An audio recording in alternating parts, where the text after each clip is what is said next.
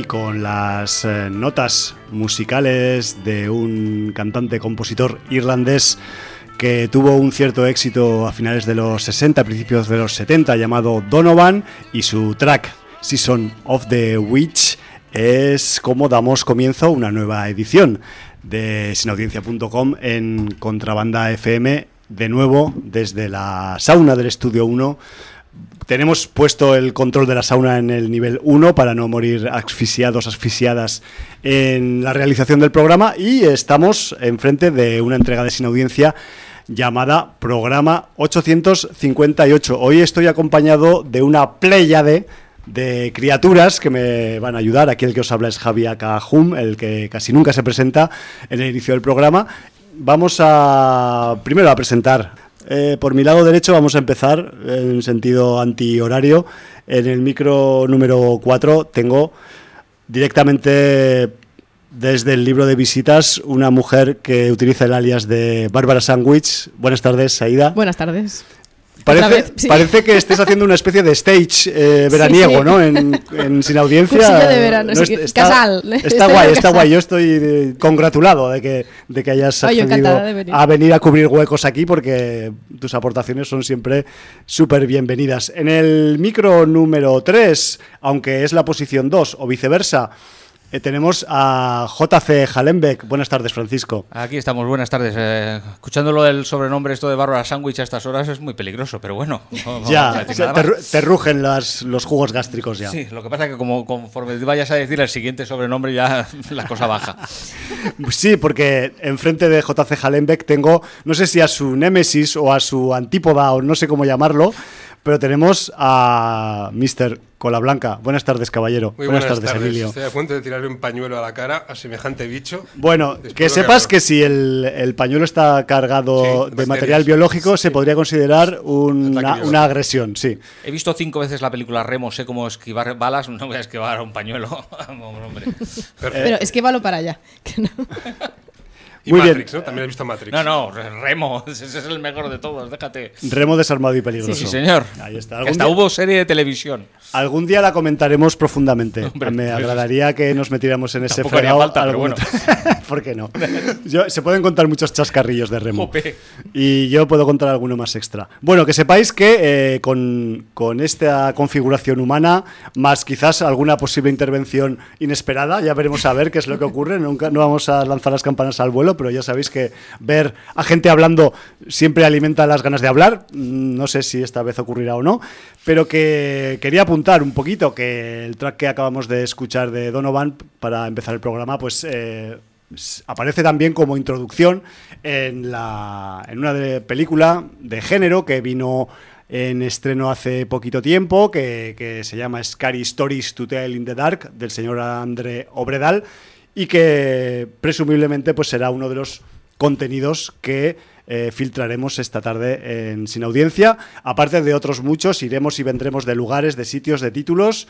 Y no sé si os parece, compañes, compañas, si empezamos repasando el libro de visitas como si estuviera Jordi, porque Jordi de nuevo no está. O sea, ya- Jordi, siempre está aquí, de una manera u otra está. Sí, pero lo tenemos el holograma hoy solo. Sí, está, está por otros lares, está, está visitando el norte.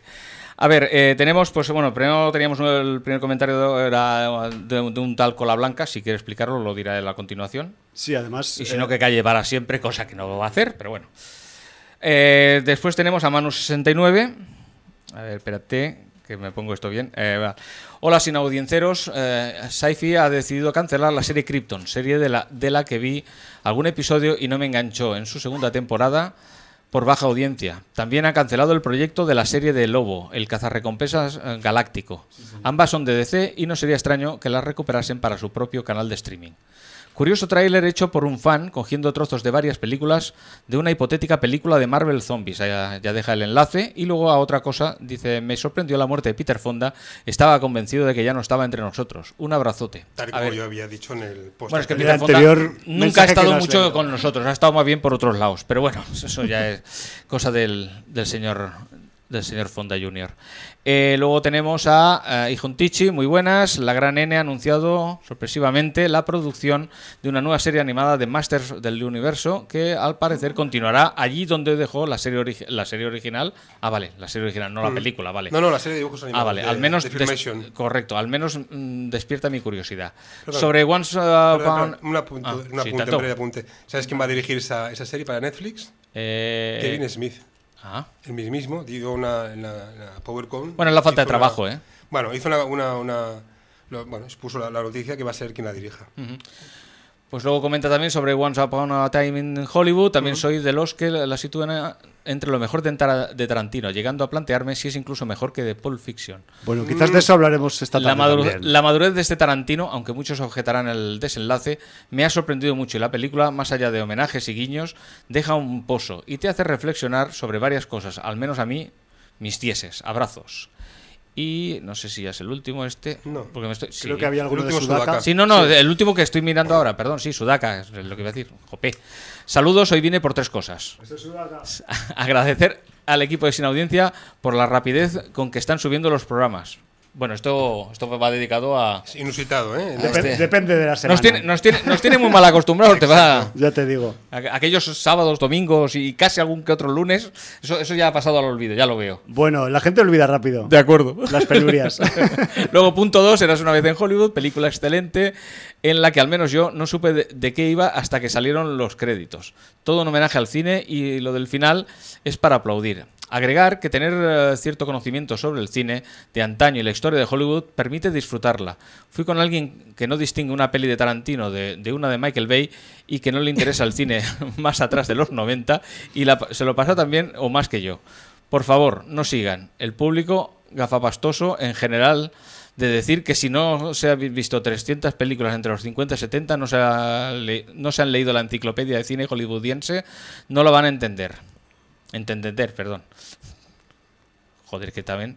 ¿Qué más da? ¿Qué más da? Igual si Tarantino ma- ma- mandó a ver 10 películas antes de verla. Y luego, punto 3, no tengo claro si ya se incluyeron en la necroporra, pero tengo vengo a escribir a Warren Beatty y Mel Brooks. Vale, como portavoz oficial de la Necroporra 2019-2020, te digo que no están incluidos y a partir de ahora pues se... se- Yo añado también a Olivia Newton-John, que también está... Tapachucha. Sí. Ostras. Hombre, está, Ay, lleva, un, ver. lleva un carrerón. Está, esta es una superviviente. ¿eh? Bueno, ha saltado de varios... No, no, por eso, por eso. Y Warren Beatty. Warren bueno, yo sé, yo sé de alguien que se ha pedido ser sus dedos. ¿Me lo explicas? Woody Allen. Sí. Woody Allen hace muchos años dijo que, sí, que, sí, que le gustaría reencarnarse en los dedos de Warren Beatty. Vale, Hasta aquí. lo dejamos ahí, ¿no? Hay que, hay que entender a Willy. A, a- a poco entendedor, o sea, o a mucho Buenos dedos sirven, ya, ya. te- No, no, pero que. ¡pua! Vaya carrera. por lo de la mayonesa. Hostia, que desde, desde que llegó con la señora esa que sale en, en la de Capitana Marvel, ostras, ha sentado cabeza y no, vamos, no se le conoce ningún tipo de, de dispendio mu- mujeriego. Permite- pues permíteme. sí, sí, por No, no, favor. comentar que, no, que- la, la frase que pone que hay gente que no el cine de los, a partir de los 90 hacia adelante no le interesa lo que hay hacia atrás. Es curioso porque la generación de mi hija, que tiene 15, eso es muy habitual. Porque claro, tú dices películas de los años 60 o 70, claro, tú echas la cuenta atrás de la cantidad de años que han pasado y la gente Ya. dice, pero sí, no, es muy viejo, eso, eso- uy, uy, es muy viejo. Es como poner una obra de Beethoven o de, o de, o de Bach o de cualquier clásico de la música y la gente dice, "Ah, esto tiene 300 años, 500 años, esto es muy antiguo. Bueno, pero no Esto es deja de de, ser- de antes de Colón. esto no deja de ser bueno. Bueno, porque hay gente que, que sepas que, que sepáis que hay gente muy joven y tampoco, bueno, uno en esta quinta algún imbécil habrá, pero que, que de los 90 para adelante es- para ellos es el cine de, de verdad Que y de existe. 90 para atrás. No pues existe. lo niegan. No, y bueno, te dicen, no, es que esa peli es muy antigua. Digo, o muy en blanco, antigua, y, ne- pero o sigue- en blanco y negro. Y otras que Sí, dicen, sí. y hay unas que son mudas, tío. Sí, señor, sí. Y son muy buenas. Maquinista General, por ejemplo, de Buster Keaton. Por poner un ejemplo. Pero bueno, que es eso que, que, que lo divertido es que poder enseñar a las nuevas juventudes eh, películas buenas. O sea, mi hija ha ido a ver su primera película de Quentin Tarantino habiendo visto en casa una pequeña selección de lo que este director no- le, le podía ofrecer. Mm, Y bueno, y se lo ha pasado teta. O sea, es bastante instructivo poder hacer una cosa así con una persona que atiende a, a- a aprender, a aprender sobre el cine. Moderno Bueno, también antiguo. es que por la temática de esta película en concreto, pues claro, como habla de las de las tripas de una época y de una industria, pues evidentemente no te puedes escaquear esto eh, simplemente con la contextualización que hay de la película. Pues eso no te lo puede, no se lo puede saltar nadie, o sea, es, eh, Bueno, alguno es- habrá es que pesado como una tonelada, sin, ¿no? Sin, ah, sin saber nada. Ya. Vamos a ver la última de Tarantino. Hostia, pues venga, venga, mola un montón la última Sí, de pero también, también lo que comentaba Sudaka en su mensaje es que también hay una tendencia gafapaster, en, sobre todo en las redes sociales, en la que pues hay determinada gente que eh, advierte de que si no has estudiado cine en la universidad no vas a entender la puta película. Yo y estamos no. hablando de un tío que trabaja en un puto videoclub que no tiene ningún título universitario, el director. Me refiero que mm, a ver si tomamos un poco de distancia con los conceptos A porque a la gente se le va un poco la castaña a veces. Ah, pero es que estamos Sí, hablando de, muy a de- menudo. Es que es una película mm, que está, mm, o sea, está metida a propósito en, en- en uno de los momentos claves de Hollywood. Claro.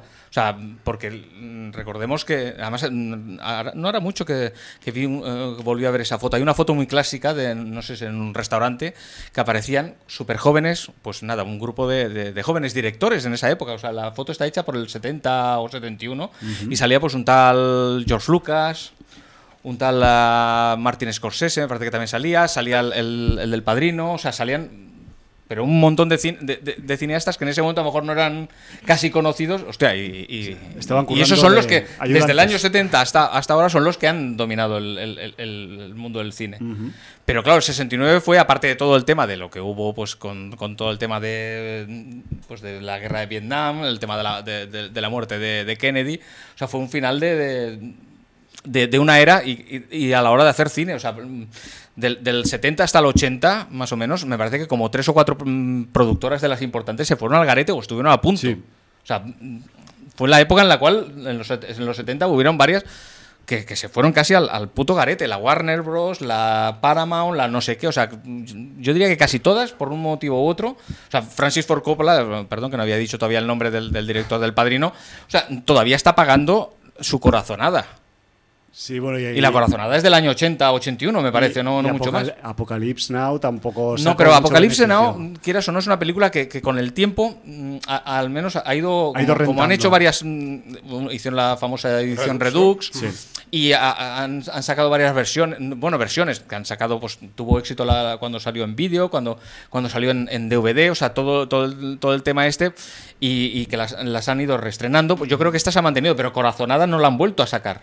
Ya. O sea, Corazonada, mm, o la has visto en su momento, o es muy difícil que la hayas visto por la tele, porque me parece que la hicieron allá a finales de los. mm, a mediados de los 90, me parece que fue la última vez que yo recuerdo que la dieran por la tele. Ya, baja audiencia siempre. Y entonces es, es una película que, que es muy maldita. O La Puerta del Cielo también, que, que- que- que también fue otra de las que esto- también estuvo. no, Esta me parece que fue la, la Warner Bros., la que estuvo a punto de hundir. El, el Michael Chimino. Creo que fue Michael Chimino, el de La Puerta del Cielo. A ver si ahora me- me equivoco. Por supuesto. Vale, pues eso. Pero que hubieron varias, o, o la película de la que ya hemos hablado, que era aquella de los aventureros de Lucky Lady con, con Val Reynolds, que ya lo comenté cuando, cuando se murió, que, lo- que era una, fue uno de los fiascos, porque se gastaron un montón de pasta para hacer aquella película. La película fue insufrible, aunque saliera Jim Hackman, aunque saliera el Val Reynolds y aunque saliera. ¿Cómo se llama la chica? Lisa Minnelli, eso. Pero bueno. Solo quería ap- apuntar el tema este histórico festivo de, de- de aquellos años. Bueno, y luego el tema importante del declive de las, es- de las estrellas de la televisión sí, sí, no, no, eso lo explica. frente bueno, a- Bueno, al futuro inmediato que les, les toca. Bueno, pues, es que recordemos que yo no sé si se ha basado mucho, pero casi podría estar casi basado en, en- en Clint Eastwood, el personaje del el personaje principal. Clint Eastwood había salido, en había hecho, eh, hecho alguna Sí. que otra película, sali- eh, fue un protagonista, protagonista de una de las series más conocidas de la final- Francis, ¿no? No, de, de- de una, de una de las series de- de- del oeste más conocidas de finales de los 60, de los finales de los 50, principios de los 60, que es Rawhide, que que es la famosa canción que, apareció en los Blues ritmo, Brothers. Y entonces él tuvo éxito con esa serie, pero después no, no, no supo salir de allá y, y no fue hasta que se hasta que se vino a dar una vuelta por Almería que, que volvió otra vez hasta que cuando luego volvió a Estados Unidos, pues bueno, ya le, le empezaron a salir. Repuntó un poco. Repuntó, hombre, ya empezaba a salir varias películas. Bueno, se, se juntó con con Don Siegel y este ya le, Sí. le empezó a dar buenos papeles. Luego también hizo aquella, aquella de pe- película de guerra que, es, que no me acuerdo cómo se llama, la del algo de las águilas, puede ser una el con, nido de con las el Richard águilas. Barton. El nido de las águilas. El desafío de las águilas. Desafío bueno. de las Desafío. águilas. Sí, el desafío de las Y luego águilas. esa tan, tan mala de los. ¿cómo? ¿Cómo Ah, sí, sí, los violentos de Es- Kelly. sí, correcto. Malísima. Una peli, vamos, horrible. Pero vamos, es, es uno de los casos porque finalmente luego, luego ya pues pasaron a otros actores a hacerlo, pero el primero que realmente lo hizo fue él.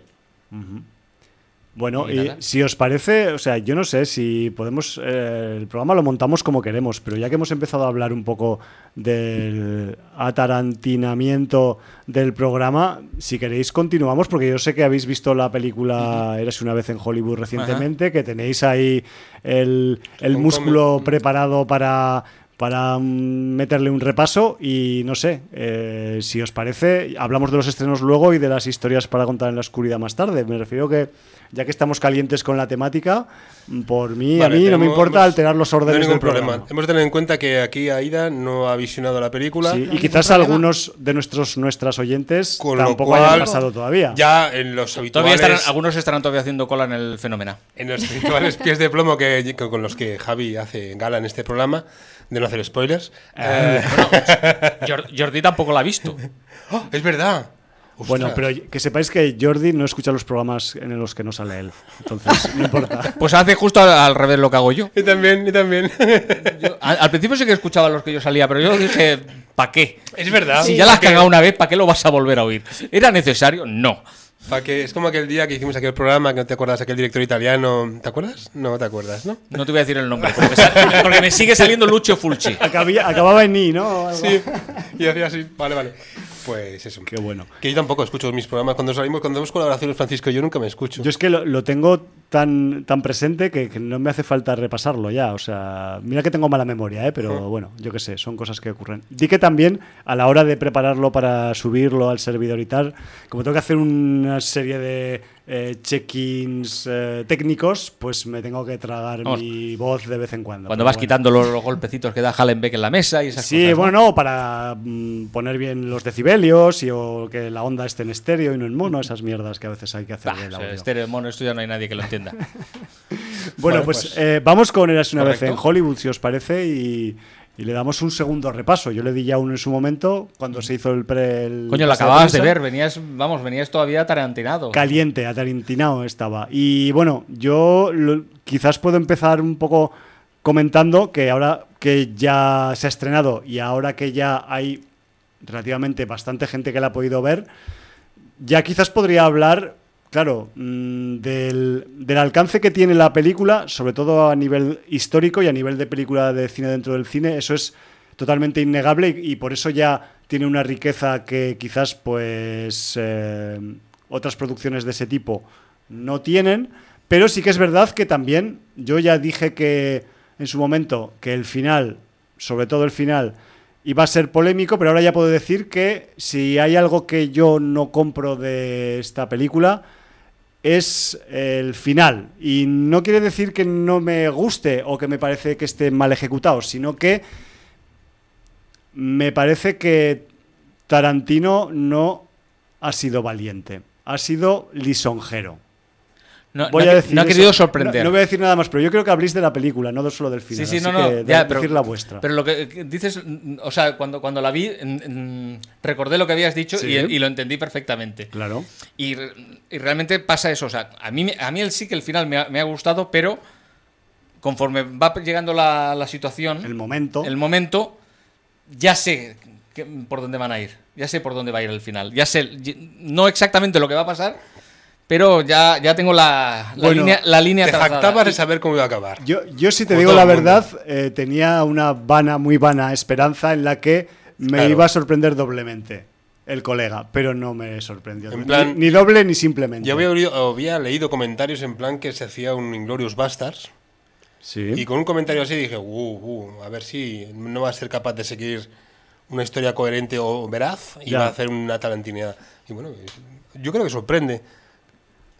Si quieres que diga cosas malas de la película... la- No, no, decir lo No, que no, queráis. no, No, no, no, estaba pensando ahora, no, no, eh, no, no compro la, la banda sonora en esta película. Joder, ¿por qué no? No, porque tal y como le expliqué a mi hija, eh, las películas de Tarantino, para mi corto entender, ¿eh? Eh, se, eh, aparte del contenido del guion y de, y de- y de cómo se ha filmado y las referencias y tal, es la música, que siempre ha acompañado... hay- puedes identificar escenas de películas con la banda sonora Totalmente. muy reconocible, ¿vale? Y en esta sería, te sería yo incapaz de decirte en qué situación suena la música con respecto a la, eh, a, la- a lo que esté sucediendo en imágenes, ¿vale? Vale. Hay mucha música, demasiada música. A tope, o sea, la radio puesta toda la película. Exacto, es como si, es, es decir, la importancia que tenía en otras películas el referente musical, con el- con- junto de la mano con el referente visual, en esta era como yo en la cocina. Tengo Ya, la música de de fondo, fondo, todo ya. el puto día, pom, pom, pom, ¿vale? Y según en qué escenas y tal, mm, incide en, la- en una canción determinada, como puede ser la de los mm, Brincos Bravos, no me acuerdo. Los bravos. Los Bravos. Pero de todas formas, Los Bravos es un ejemplo claro de eso que dices, a Sí. pesar de que a mí me gusta mucho la canción y que. No, pero yo, la, y yo que esta la sitúo, ¿eh? Y que fue un sorpresón. Yo también la sitúo, pero la, la escena en la que sale es insustancial, por decirlo de Exacto, alguna Sí, forma. Correcto, pero aún Que vamos, así- vamos a hacer un spoiler, es Brad Pitt conduciendo por una autopista. Es así de insustancial. Pero la pone la música de fondo y queda. Y la Además, escena él- él es tarareándola. totalmente insustancial, la, la pone arriba por el que es un temón y, y eso entonces- sube aunque pongas una imagen de un caracol derrapando en una Pero incluso, curva. incluso cuando, por ejemplo, salió otra de las canciones que yo, a ver, las reconocí casi todas, porque es un tipo de música que siempre me ha gustado, pero es que además cuando apareció, por ejemplo, Deep Purple, Sí. A mí me encantó que en vez de sa- salir un Deep Purple, que, que además hubiera sido un error sacar un Deep Purple del año 71, 72, un, Hubiera un- sido una un Smoke anacronismo. on the Water Sí. lo hubiera puesto, pues me, me hubiera cabreado. Eh, No, salió un hash, que además todavía no estaba, en, eh, creo recordar que no estaba ni el, ni el cantante, digamos, de- el, el- el Ian Gillan, que, que fue el que más años estuvo, de, digamos, de éxito. Eh, y es una de las- de las canciones del primer disco, que es Hash. Que además luego volvieron a reversionar, incluso hasta yo recuerdo una versión disco. Ya ves. Y, y me encanta, en la, en la- la versión tal como aparece en la película también me encantó. A ver, yo estoy de acuerdo con vosotros, pero yo creo que esta vez, mm, igual que por ejemplo, si, si os acordáis en Reservoir Dogs, Sí. que también usaba el tema de la radio. Sí. Presentando los temas, además muchos de los temas que aparecen en la película los, pre- los presentaban, porque si tenéis la banda sonora De hecho, en Pulp Fiction, si tienes la banda sonora, es- son eh, segundos del, del guion, Sí, del, pero- del audio. pero- sí, pero, pero Reservoir Dogs que tiene lo mismo, o sea, Sí. tiene- son dos bandas sonoras casi idénticas. En, esa, en Reservoir Dogs es que además, aparte de, de algún mo- momento del diálogo, es mm, porque sale una voz que va presentando. Porque Presentación hay- radiofónica. Hay, un par o tres de canciones que las presentan. En, en, en la, en Reservoir Dogs. En Pulp Fiction, bueno, sí, presentan la del. La, la- bueno, no, la canción que van a bailar el, el John Travolta. Miserelu, aquel, ¿no? ¿No? Miserelu, algo así. No, la del. You Never Can Tell, del, la del. Jope, la del que salía en Regreso al Futuro. que que no me, no me acuerdo. Chuck Berry. La canción de Chuck Berry, pues esa. Sí, Missir Lou es la canción instrumental. Vale. La famosilla Vale, de. Que, Bueno, pues eso- que- que todo el mundo identifica con Pulp Fiction. Pero vamos, que, que- que sí. Quizás en este caso no, no ha hecho tanto como una canción para cada esto, sino que te ha hecho un abanico y, y- y en vez de usar música de fondo, a lo mejor todo el rato música instrumental, que por ejemplo recordemos que en la película anterior lo- lo- los ocho odiosos, Sí. claro, al no- como estaba donde estaba ambientada, pues prácticamente la, la música es, es Ennio Morricone, eh, además en- un Ennio Morricone especial. Recordemos que la banda sonora aquella fue una especie como de cositas que ya tenía hechas de- del año 82 cuando hizo la banda sonora de La Cosa. Y que te sonaban a las cosas ya hechas. Pero Sí, igualmente esto de ide- identificar canciones con una escena Hmm. no pasa más con el tiempo. O sea, yo no sé si al salir de ver Reservoir Dogs enseguida ya identificas una canción. Un con- ejemplo de lo que te digo yo. En la película Reservoir Dogs, ¿vale? La escena en la que Michael Madsen juega Sí. con una navaja Sí. y con la cierta parte ana- anatómica de cierto personaje. Joder, se puede decir que la gente ha visto la película y que no la haya visto, ¿qué narices está haciendo escuchando Javi este me ha dicho que ojo con los spoilers. Hombre, Yo- esto no es un spoiler, estamos hablando de una película del año... del 92. Bueno, Por favor, sí, 91, 91. 91. Bueno, 91. identificas la escena escuchando la canción. Incluso visualizas mentalmente. Sí, es más, si el vuelves a escuchar esa canción años Ya, después, te acuerdas. Pero ahora no sé si ya la identificaba al acabar de verla Hmm. o con el tiempo, habiéndola puesto en muchas radios. No, o- yo creo- yo o- creo que no. En mi, Porque es que caso, en mi caso fue eh, por el hecho de ir a ver las películas de Tarantino, por el, el- el agradecer el redescubrimiento de esas, de esas bandas sonoras, esas canciones antiguas, comprar, compartir, o sea, no solo comprar la, entrada del cine, sino comprar su banda sonora, seguir amando la película y seguir culturizándote con la música y tal y cual.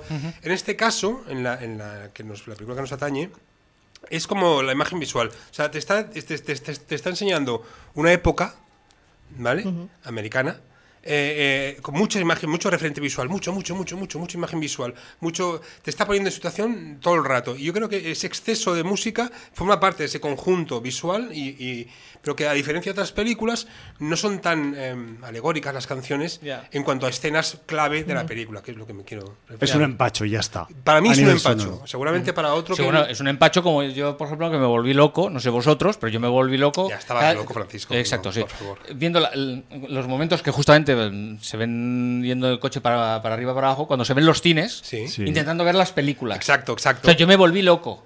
Porque Sí. intentaba ver qué película estaba, había- había puesta ya, qué, qué otra película. Que, Quiero recordar que eran películas muy gaf- gafapastas de la Que época. le den al pause en el cine, ¿no? no, no, esa cuando la vuelva a ver, mm, voy a hacer eso. Francisco en el cine, ¡Párenlo, que no lo veo! Porque además, por ejemplo, otro de los, de los, de los temas que me, me cabré luego, porque dije, coño, mira que lo había leído va- varias veces y además mm, lo, lo- lo comenté en su momento, que salía ese actor haciendo ese papel.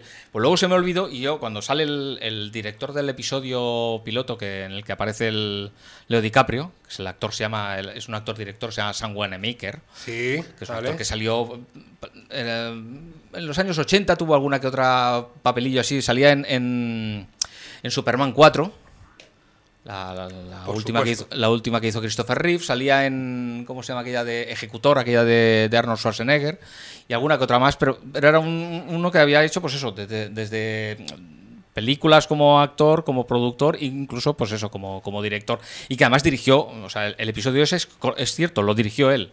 Pues el actor que hace de Sam Wanamaker es Nicholas Hammond, que era el que os dije en, en su momento que era el, el- el primer Spider-Man. Spider-Man era la famosa serie de películas que aquí las estrenaron como películas, pero que era una serie de televisión de los años 70 en- y además era uno de los el- Del- uno de los críos los de, siete- de los siete hermanos. no era ¿De- no no era era de este? no era de sonrisas y Ah, lágrimas. bueno, este de, del- de los Ah, siete sí, vale, hermanos no, yo de pensaba que siete hermanos para siete. No, no, no. Vale, vale, sí. Era uno de los. ¿Eran siete los de sonrisas y Eran lágrimas? siete también. También, Eran las también. siete notas musicales. Ah, vale, ¿no? yo pensaba que eran Claro, seis. tío. Puto 7 en el cine mañana. Eran seis, pero había uno que se movía muy rápido. Entonces contaba como siete. Bueno, claro, como era. Bueno, vale. Exacto. Bueno, eh, más cosas que nos hayan gustado de A mí- Eras una vez en Hollywood. A ver, no voy a decir quién, pero hay un personaje que aparece que es un personaje mítico. Vale, un personaje Mis- histórico de un los que hay. histórico, sí. Porque hay que adelantar para quien no haya visto la peli que eh, con más o menos gracia eh, esta historia mezcla personajes que se ha inventado Tarantino con personajes de la industria del cine que existieron. Bueno, en muy pocos se ha inventado. O sea, aparte de los. Yo diría que, no, que el resto son casi todos. Hay bastantes que son reflejo de, de alguna persona que existió de verdad. La cuestión es que eh, tenemos un uno que, es- que- que además es muy mítico. O sea, Sí. tiene, tiene un misticismo. Y. ¿Y a ti no te gusta este? No es que no me guste, es que me sorprende que, que justamente Tarantino haya hecho eso con ese Pero personaje. ha dado mucho que hablar ese. Ya sé cuál dices. Sí, no, no, sí, sí, la familia se ha quejado y todo. Sí, hay forums. y la- Sí, sí, la hija se ha La hija. quejado, forums y no veas de, de, de que cómo han tratado, ha tratado mi padre. Bueno, papel. entonces veis, veis lícito que se hayan quejado por esta Bueno, y si, interpretación. y si fue así. ¿Y no, no no-. ¿no os parece que, que Steve McQueen, por ejemplo, sale Oh. un poco desmejorado? Exacto. O sea, Bueno, es lo, que- lo han puesto como, no sé, como si fuera un tío un de poco... los 60 y 70, entre ellos personajes reales. Sí, pero es que el, el- el- actor que hace Steve McQueen, o sea, yo cuando vi que lo, que lo hacía dije, hostia, macho, que lo han clavado, porque es un actor que. Bueno, a- a- con el tiempo, es decir, al principio dices. "Meh", Yo creo que lo retratan un poco demacrado, enloquecido, drogado ahí, que es no sé que- si igual es Steve que Steve McQueen, McQueen, era así, Steve pero- McQueen era así, eso sí. Vale, vale. Pues nada. Steve McQueen, recordemos, a ver, murió, creo que fue por el año 80, que igual tenía 45 o 50, no Era sé la- si tenía unos 50 años, y fue de cáncer. ¿Era la época de Bullet? ¿Que había rodado Bullet o por ahí? Porque me parece haber visto un guiño en una película. Yo diría que. Bullitt es un poco antes eh, todavía. Yo creo que yo. Bullitt yo lo consideraría además sobre- por el año 68, del 67. 66, 68. Mm, puede ser, puede ser. Bueno, salen muy Sí, pinceladas sale, de ese sale de esto, pero, pero es que ya digo, mm, o sea, Steve McQueen. mm, Bullitt, estuvo- es, del año en el que está. la- Porque la película está. 69. en el- 69. En el 6-9, pues Bullitt es del 6-8. ¿Ves? No me acerco. Vale. Pero, pero, pero acordaos de la imagen de McQueen en Bullitt, es un año después, la película de Tarantino, y para mí luce como una piltrafa. Lo siento por la memoria de Steve ya, McQueen, ya. pero no sé, yo tampoco lo veo acertado ahí, aparte de ese otro personaje que no vamos a decir, Mm. que también sale un poco, eh, a, poco a gusto de, de la, Sí, no, de no, los re- fans, pero ¿no? que además no, no me cuadra con, con- con todo lo que sabemos de, de- de Tarantino. Es raro que se, que, que- que se haya focalizado en él para. Yo creo que es, Bueno. la, es la línea de la película. Eh, No, y porque tiene que dar, porque del- de ese personaje histórico de que se ha criticado tanto y que no decimos, eh, hay una consecuencia en su aparición, y es que uno de los coprotagonistas de la película, de los personajes de ficción, sale muy enriquecido tras ese lance con ese personaje histórico. Sí, pero, por ejemplo, Entonces lo sacrifica el personaje histórico por el personaje de Sí, ficción. pero, pero el enriquecido Para finalmente para mí sale mucho más enrique- enriquecido en, en la mítica, para mí, mítica, porque es casi lo mejor de la película, la mítica eh, momento en el rancho. Sí, es de lo mejor. O sea, es- el rancho es de lo mejorcito, es- la verdad. O sea, tiene un... O te dan ganas de verla ya. No, no, me voy a divertir O sea, la- viendo la, la- película, la, viendo la es- sufrir a la escena, la escena, todo lo que es- pasa en el rancho me parece brutal. Sí. Brutal y además inesperado, porque vas pensando, hostia, hostia, ¿qué va a pasar Es ahora? que es el turno de la película, es que te, te está engañando todo el rato. Es- es- Entonces, ¿quieres decir que es un engañador el Tarantino? En es este un, caso- Es un prestidigitador. No, pero recordemos que en sus... eh, las dos mit- primeras míticas películas, Sí. sobre todo, tenían una de las cosas que no es que te engañaban, pero era el hecho de, de us- de usar el cambio de tiempo. Exacto. Sí, con lo punto cual, de o vista, sea, el referente. Tardabas un huevo a- en, en- en- en ubicarte, sobre todo para mí me costó más en Reservoir Dogs que en Pulp Fiction. En Pulp Fiction creo que me fui colocando mejor. Ya. A pesar de que está, yo diría que incluso todavía más, más desestructurada que, que Reservoir Dogs. Sí, sí, sí, totalmente. Finalmente es, mm, se ve lo, lo que pasa con el grupo y lo que pasa con uno. No, no- los otros vas, vas saltando y no sabes a quién va a salir eh, dónde y con quién otra vez. Sí, son tres historias cruzadas. Es que Salta Aprox- casi tanto como el cangurito co- con el reloj. Pero vamos, que, que- que yo creo que en esta, pues mm, a mí me, me- me parece todo interesante todo el tema de. Este de. Que ha hecho de, de- de ir jugando un poco pues con... Pero ya digo, lo, lo que pasa en, en la escena del rancho, me vuelvo a meter en el rancho, es- me parece Yo creo que ha jugado genial. con los fans de Tarantino. Tarantino juega con sus propios fans. Ha dicho, voy a hacer una película que os voy a torcer el culo. Porque vais a ir a ver, vais a ir a esperaros mis una película de las mías. Y no es así. Y sorprende gratamente. o sea, Pues sí, sorprende doblemente. Sorprende como fan de Tarantino porque me gusta. Y sorprende porque no me ha dado lo que yo esperaba que me diera. A ver, en esta tampoco hay, tampoco hay el- el- las típicas taranto- o sea, aquellas conversaciones enor- No, largas. exacto. Yo me esperaba muchísimo más y más entre los, eh, los dos protagonistas, que es el Brad Pitt y el Leonardo DiCaprio, o Leonardo, Leonardo- DiCaprio y Brad Pitt, tanto monta, monta tanto, San Don Quijote, Sancho Sí. Panza. Eh, no hay conversaciones súper, súper eh, tarantinianas. Hay una que es muy interesante. Es más una interactu- interactuación de dos machos, entre dos colegas. En, en todas las escenas que ves juntos, Sí, sí, no, es... es muy intrascendente, Y- es muy, muy poco profundo. Y, y- y lo bien que se llevan entre ellos. Exacto. Vale. No, pero yo digo que la que sigue realmente. Sí que tiene, la, la que sí que tiene un poco de pozo de Tarantino es la, la escena con, del, con el productor. Que le explica todo lo que, le- lo, que, lo que le va a pasar si hace cierta cosa. Productor Sí. que está interpretado, por, ¿se puede decir? No, no. Por favor, dilo. ¿Cómo ¿Quién es el actor que hace de productor? Tony Montana. Pues eso. Y. El actor que hizo de Tony Montana. Que por cierto que es más bajito que Leonardo DiCaprio. Hay un plano que lo estuve viendo y yo no puede ser. Hay un plano que es más bajito que Leonardo DiCaprio. Pero es que está mayor también ya. Ya, y mengua, No, ¿no? pero es que no ha Claro, sido. como- nunca, como ha el- sido- nunca ha sido, nunca ha sido alto. Como las ¿eh? momias inca. Dime. Nunca ha sido alto ni él ni el, ni el, ni el que hizo de del joven patriarca de, de- de la familia del, del Ya, ya, padrino. ya. o sea no, no han sido no son precisamente dos ¿Te gustó ese papel? Entonces. el del productor De Tony Montana, sí. ah Tony Montana No, no, o el, el productor El Tony Montana. Os estáis liando en antena, que lo sepáis. sí ahí está la gracia no no me- está muy bien y ya digo la- y esa es la que tiene un poco más porque la manera que le va explicando él para que el otro se vaya enterando y, dice- y le va le va contando un poco la verdad de lo que esto que te está pasando pas- va a pasar esto y tú lo me- tú por qué no haces esto otro esto, esto que te estoy enseñando yo te vas allá y la verdad es que está ¿Alguien la ha visto en versión doblada en castellano? Mm, ni loco. O sea, Mm. bueno, en general ni esta ni ninguna. O sea, No, es que me gustaría saber si también tiene los pequeños dejes al hablar que tiene en la versión original eh, Leonardo DiCaprio, si se los han matizado en, en castellano o no. bueno, No sé. eh, la- ojalá nunca sepamos ese dato. Ah, si, si por mí fuera, ¿eh? Pero bueno. yo hombre yo sé. si alguna vez me toca verla con mi mujer me tocará verla doblada o sea que ya te lo explicaré si me acuerdo vale. Bueno, eh, le estamos dando unas cuantas Vale. vueltas a la tortilla de Pues- 18 huevos que ha hecho Tarantino con Hollywood. Eh, ¿Queréis aportar alguna cosica más? Yo Eh, creo que, que, que- que le dejemos un poquito a la, a la imaginación y, y- y que la puedan disfrutar, que si no, que al final, cuando se Vale. sienten, ya me voy. Pero en cuestiones esenciales, a vosotros dos al menos os ha satisfecho. A mí ya os dije, os dije en su momento que no me iba, que yo creía que no me iba a decepcionar, porque hasta ahora no lo ha hecho, pero que ya digo, Ya. yo soy tarantinano, o sea, Ya, hasta la médula. totalmente. Vale, vale. Yo le Hasta pongo el un- tuétano. un 9 sobre 10. Joder, no, le- no le doy un 10 perfecto. Pues, No. pues chico, o sea, tú con lo arisco que eres para poner notas, pues yo qué No, sé. le pongo No te, pienses, no te pienses que cuando él la vio, que la vio antes que, que yo, y me mandó un mensaje, dije, mierda, ya está, la he cagado. Digo, me va a tocar, me, me- me- me- me va a doler esta película, pero no, no, no, al final. ¿Por qué? Porque fue positivo mi mensaje. Hombre, por favor, ya te- y te lo dije. Digo, miedo, miedo me estás dando. Digo, me alegro y luego dije, y, me- y miedo me estás dando.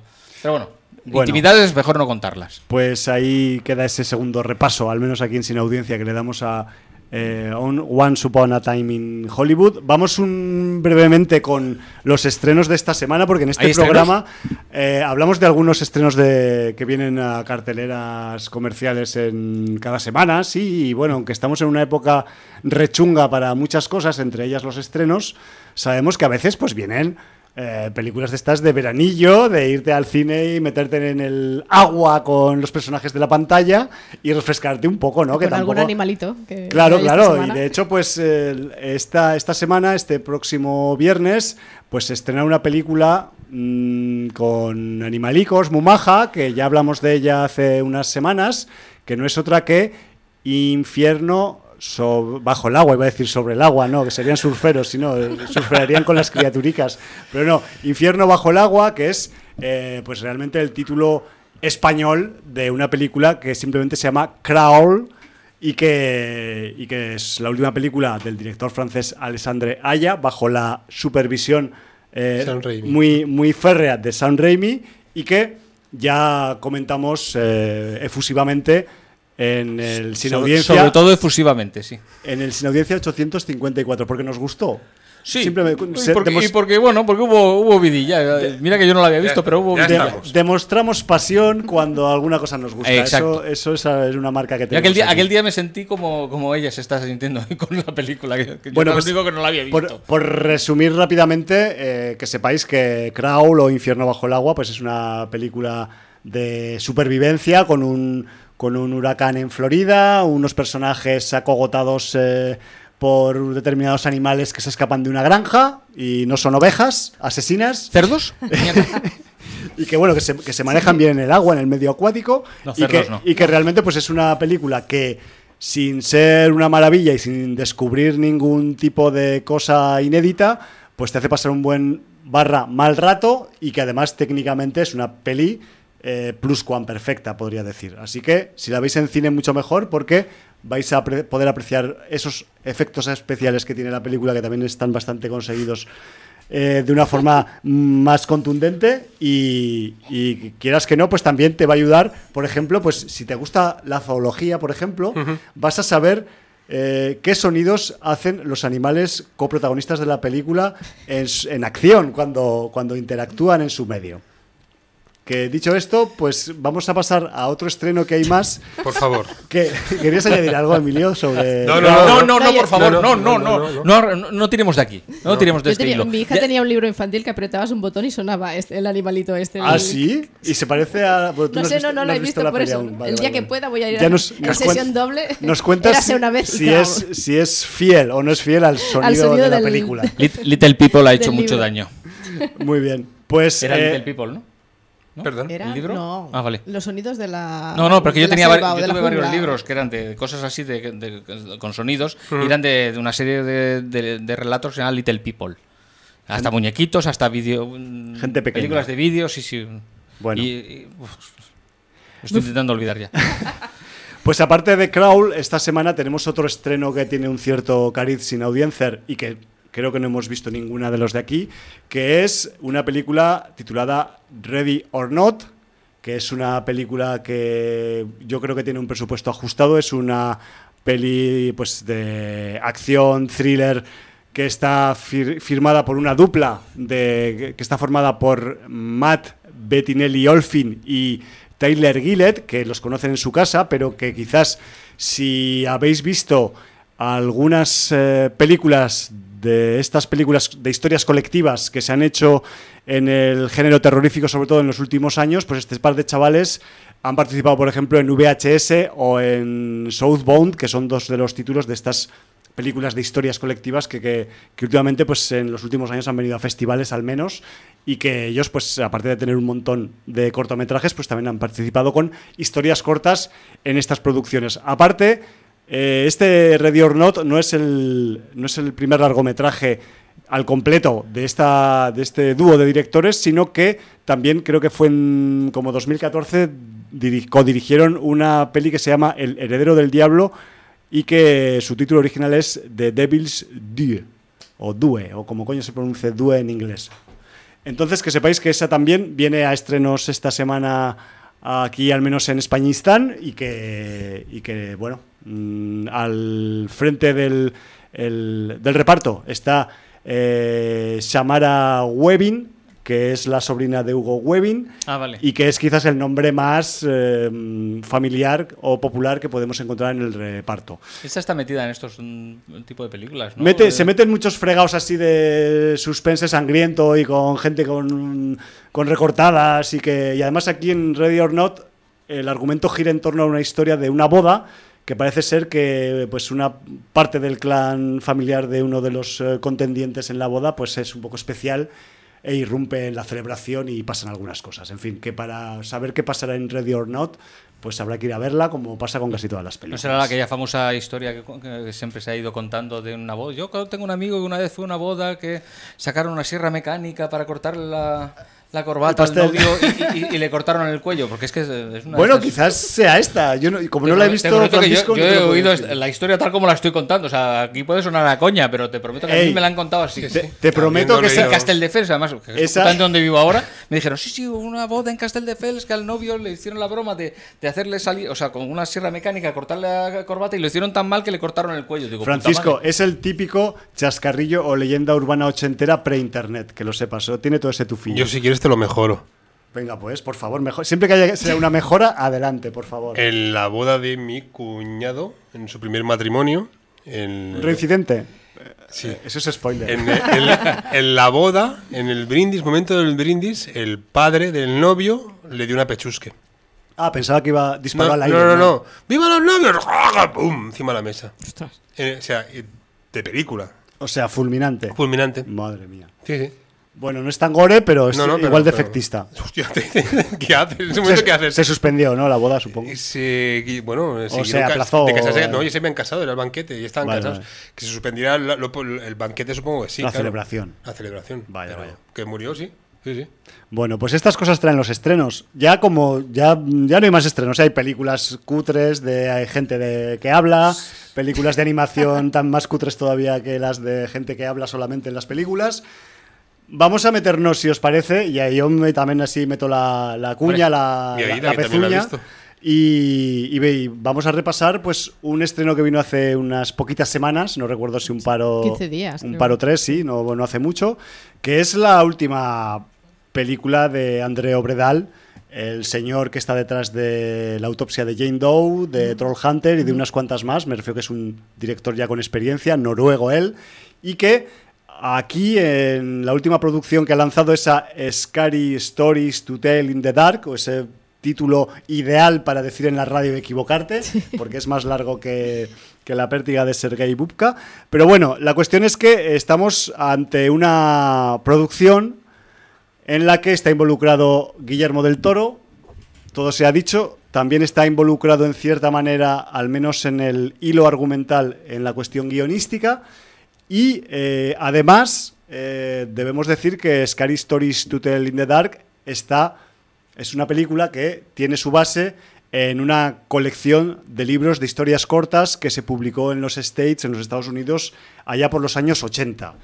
Eh, concretamente hubo tres volúmenes de estas, de estas historias terroríficas para contar en la oscuridad y en teoría, pues quien haya leído esos libros, pues valorará si eh, Guillermo del Toro y Obredal se han basado mucho poco, o se han cogido una pizquica, o si han cogido casi todo en la adaptación a película única, por ahora, todo se ha dicho, de esta Scary Stories.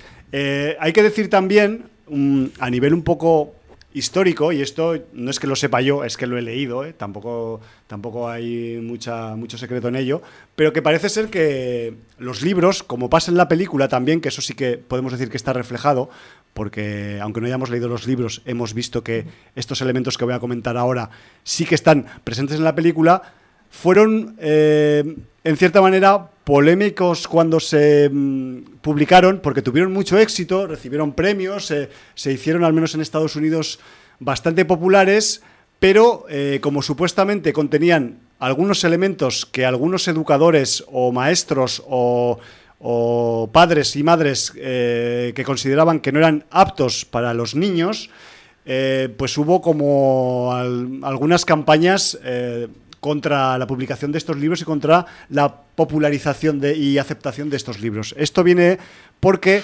eh, algunos elementos que contenían estos libros y que contienen la película, y vuelvo al principio del comentario, eran, pues, por ejemplo, pues la tortura, el canibalismo, el desmembramiento, situaciones violentas que quizás pues para mantener a los niños aislados del mundo real es mejor no saber que existen, ¿no? También hay que decir que igual que en la película los libros no estaban orientados hacia un público infantil, vamos a Sí, decir, eso- de, eso te iba a decir, de que seis años, sino que es más bien Los que se quejaban se equivocaban de edad. Claro, ¿no? pero es que ya sabes cómo son de Sí, sí. protectores eh, según qué sectores son de la historias sociedad. de terror. Hay que saber también a quién. Digamos que el lo- público eh, al que iban orientados los libros era más bien pues público preadolescente, ¿no? Que es un poco lo que lo que se plasma en la película, aunque en la película tenemos a unos protagonistas más adolescentes que preadolescentes, ¿no? Pero bueno, ya sabéis cómo son los fachas made in USA y cuando a la, mínima que tienen oportunidad, pues meten cuña y se ve pues que a los libros de Scary Stories, pues en su momento les debieron dar bastante caña por estos eh, puntos, estos elementos escabrosos que se supone que en los 80 pues todavía no estaban eh, fagocitados para y, y que no se consideraban aptos pues para un público infantil barra juvenil, vamos a decirlo, ¿no? Para no andar con, con los márgenes de edades. ¿Y qué es lo que nos cuenta la película, al menos? Porque creo que la, pe- la película, aunque pueda coincidir con, en parte con los libros, sí que se diferencia de los libros en que eh, la, la historia de Scary Stories es una historia completa, pero que está armada a partir de segmentos que en teoría aparecieron en los libros originales, ¿no? Entonces, ya metiéndonos en la película, estamos en el año 1968, estamos 68, muy sí, están- estamos muy del final de los anterior. 60 y aquí con el eh, con el Tarantino, el Hollywood y todo, pues bueno, pues que sepáis que en la población de Mill Valley, en Pensilvania, cuando empieza la película y suena eh, Season of the Witch de Donovan, hay, pues, estamos en la víspera del Día de Todos los Muertos, en la famosa noche de Halloween de los anglosajones, y tenemos a una chica adolescente, Estela se llama ella, que, quiere ser escritora de cuentos de terror. Le mola mucho el terror, tiene la habitación llena de parafernalia jugosísima eh, de películas y de literatura y de cómics de terroríficos, y eh, pues ella eh, tiene unos colegas con los que va a quedar para hacer la típica ronda de noche de Halloween. Y en esa ronda, pues se les va a ocurrir una idea un poco especial, que es ir a visitar uno de los lugares abandonados en las afueras del pueblo, que tiene más leyenda negra encima de sí mismo y que sobre el que pesa pues una leyenda oscura en la que se dice que la familia que habitaba aquella casa pues tenía una hija diferente a la que tenían eh, digamos em, encerrada para que no tuviera contacto con la sociedad y que también las malas lenguas dicen que fue responsable de la muerte de algunos niños del pueblo hace unos años. Entonces los chicos van a esa mansión y les pasan cosas. No vamos a decir nada más. Tiene, todo tiene que ver con un libro que encuentran, pero ya es demasiado decir también, aunque también, evidentemente, ser llamándose la historia como se llama, es probable de que haya un libro de por medio en el que va a haber ahí un poco de pivote argumental eh, con, con ese concepto.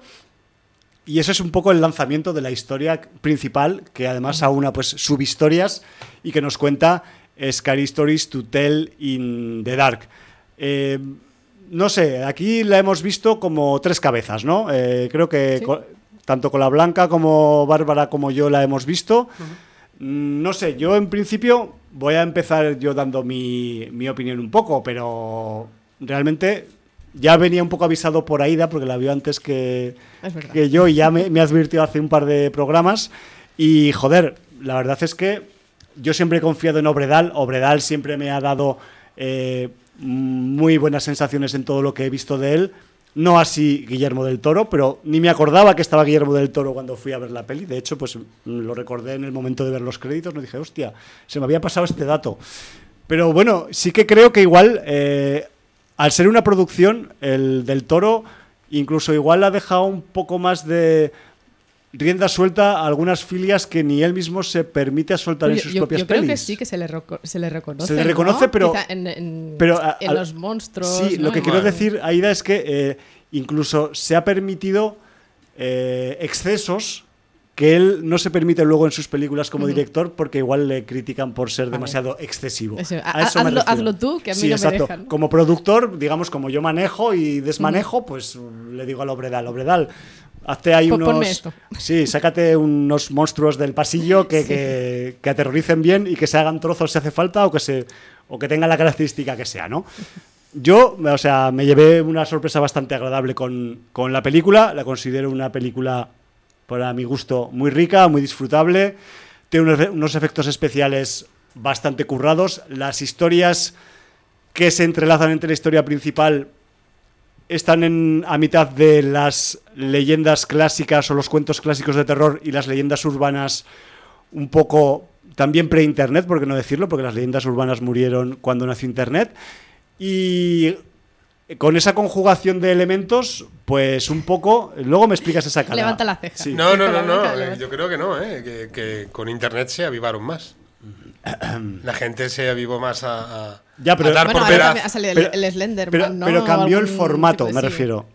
Sí, cambió el formato e incluso O sea, enriqueció el la- formato. la- la- leyenda- era el boca a boca. La leyenda urbana que acaba de contar eh, Francisco de la boda con la motosierra no tendría lugar en una época con internet, porque se podría buscar si hay documentación o no de esa boda. A eso me refiero. Vale. ¿Vale? Por eso te digo que cambia el concepto de las leyendas No, urbanas en internet con las leyendas de ya internet. se crean directamente los monstruos en internet. ¿no? Claro. Te, te aparece por ahí. No, o para que- hacer eh, válida una leyenda como la de la motosierra, te tienes que crear una entrada falsa en la Wikipedia, una entrada falsa en un blog donde se hable de ello para darle coartada. Pero bueno, estábamos hablando de Scary Stories, Sí, sí. perdone usted, ¿eh? Estábamos un poco con- eh, sopesando la película, si merece la pena, si no merece la pena, no sé, esas cosas que hacemos aquí en la, en la radio en Sin Audiencia. Tenemos también una buena profusión de personajes monstruosos en la película. Me refiero que ese, eh, ese hecho primordial de esta peli, que es enlazar historias cortas con una historia completa que las une, implica que también en cada historia corta hay algún monstruito, alguna monstruita. Y eso implica también que mm, pues hay más de la cuenta eh, monstruos en esta película que en otras historias que a priori podía haber también monstruos. Claro, por lo menos como para, mi gusto. Varias historias son Sí, varios monstruos. Exacto. Entonces, el- la ejecución técnica de los monstruos y de los maquillajes en general me parece que está de notable para arriba. Mm, quiero pensar que algunas causan más impresión que otras, algunos efectos especiales son más impactantes que otros.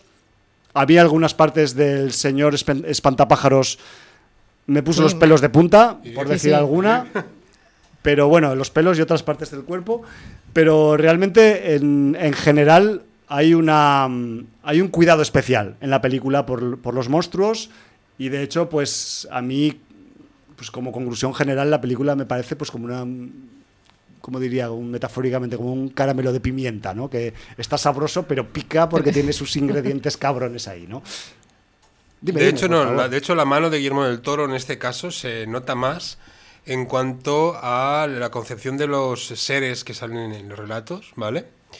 Eh, que están mm, son muy fidedignos a los dibujos originales. Está intentando buscar el dibujante original de las, de las- Sí, yo lo tengo por aquí apuntado. Si quieres te lo Pues busco. se ve que, que- que ha, ha sido muy fidedigno en cuanto a las- los dibujos de pesadilla que salen en, en las historias. Era Stephen Gammel, el tipo que Aquí ilustraba las historias que escribía Alvin Schwartz, que era el autor de las historias originales de los libros, que también deberíamos haberlo dicho al principio. Entonces, del bueno, entonces aquellas personas en Estados Unidos que habían leído en su momento esos libros, el ver en esta película que lo que se refleja es visualmente muy parecido o muy fidedigno a lo que ellos veían ilustrado en el libro, pues es un punto a favor y es mente y mano de- señor Guillermo del Toro.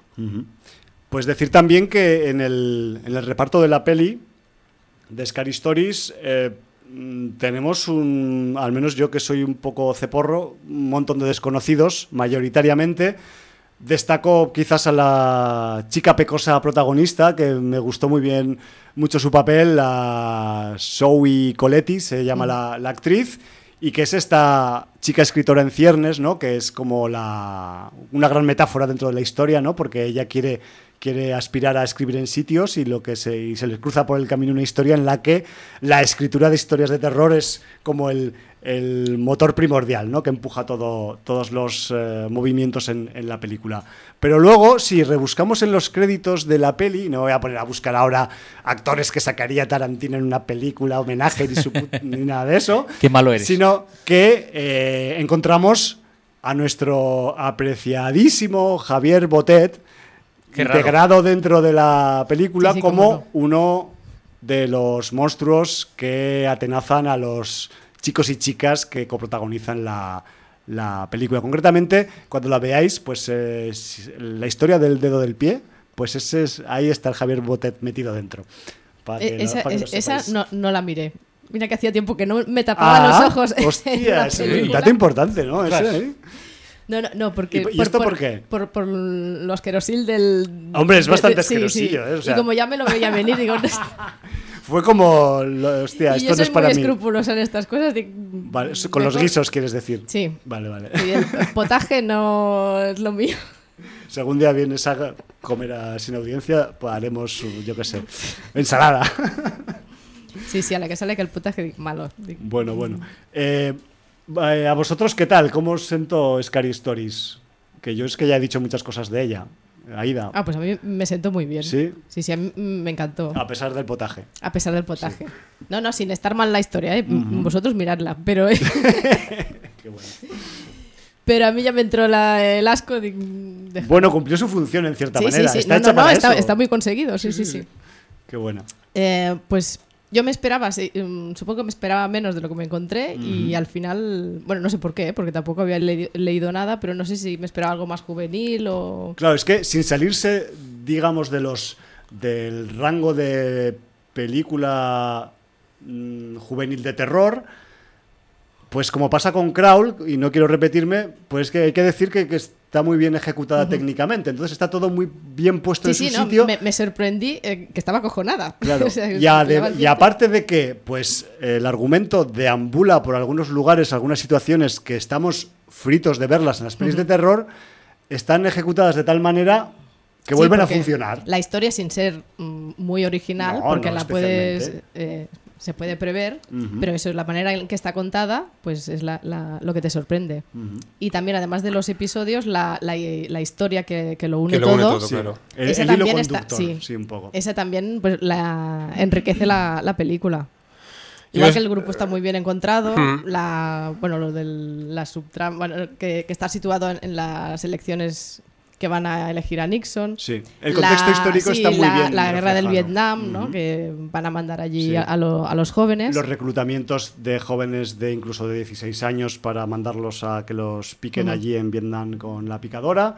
La crítica los- al racismo también. El racismo a, contra a los un latinos, personaje sí. mexicano, en ese caso, Sí. que supongo que eso también... Bueno, pero es que eso existía ya en aquella época y no es, una, sigue- no es una cosa de ahora, sí, del, no. siglo XXI, me refiero. Está, que- es, es muy actual, aunque esté situada en el es que 68. es- en la- ciertas cosas vamos igual. podrías hacer un paralelismo a ahora mismo, si la situaras en el y luego, 2019. Y luego otro, otro punto del contexto histórico que me gustó mucho también de la peli y que tiene que ver un poco con la leyenda negra de esa mansión es el, el hecho o el, o el concepto de la contaminación del medio ambiente en pro del progreso empresarial. O sea, esto que acabo de decir parece que es una cosa muy rimbombante, Sí, sí. pero hay una parte de la historia que es eh, vital en la que este concepto se maneja y mm, dije, hostia, pues mm, me alegro de que lo hayan metido ahí también porque le da mayor verosimilitud todavía ¿no? a, esa, a esa historia cruda que hay detrás de la, de la leyenda que hay en el pueblo sobre la mansión, ¿no? que es un poco lo que pasa siempre, ¿no? que siempre hay una historia engordada por la por, por los comentarios de la gente y que luego pues esconde una, una historia realmente bastante terrorífica también, pero con los pies en el suelo, que es un Sí, poco sí. lo que ocurre en esta Pues son todos estos pequeños detalles, Sí. eso que van haciendo la película más grande. pudiendo ser una tontería de película, de episodios, de historietas, pues te la hacen un, un empaque Interesante, de, sí, ¿no? sí, Cuanto de, menos. de notable. ¿Comprarías una saga de este tipo de películas con los mismos protagonistas y con diversas Hombre, yo historias? espero la, sí. Yo, yo quiero la Está- segunda parte ya. ¿No?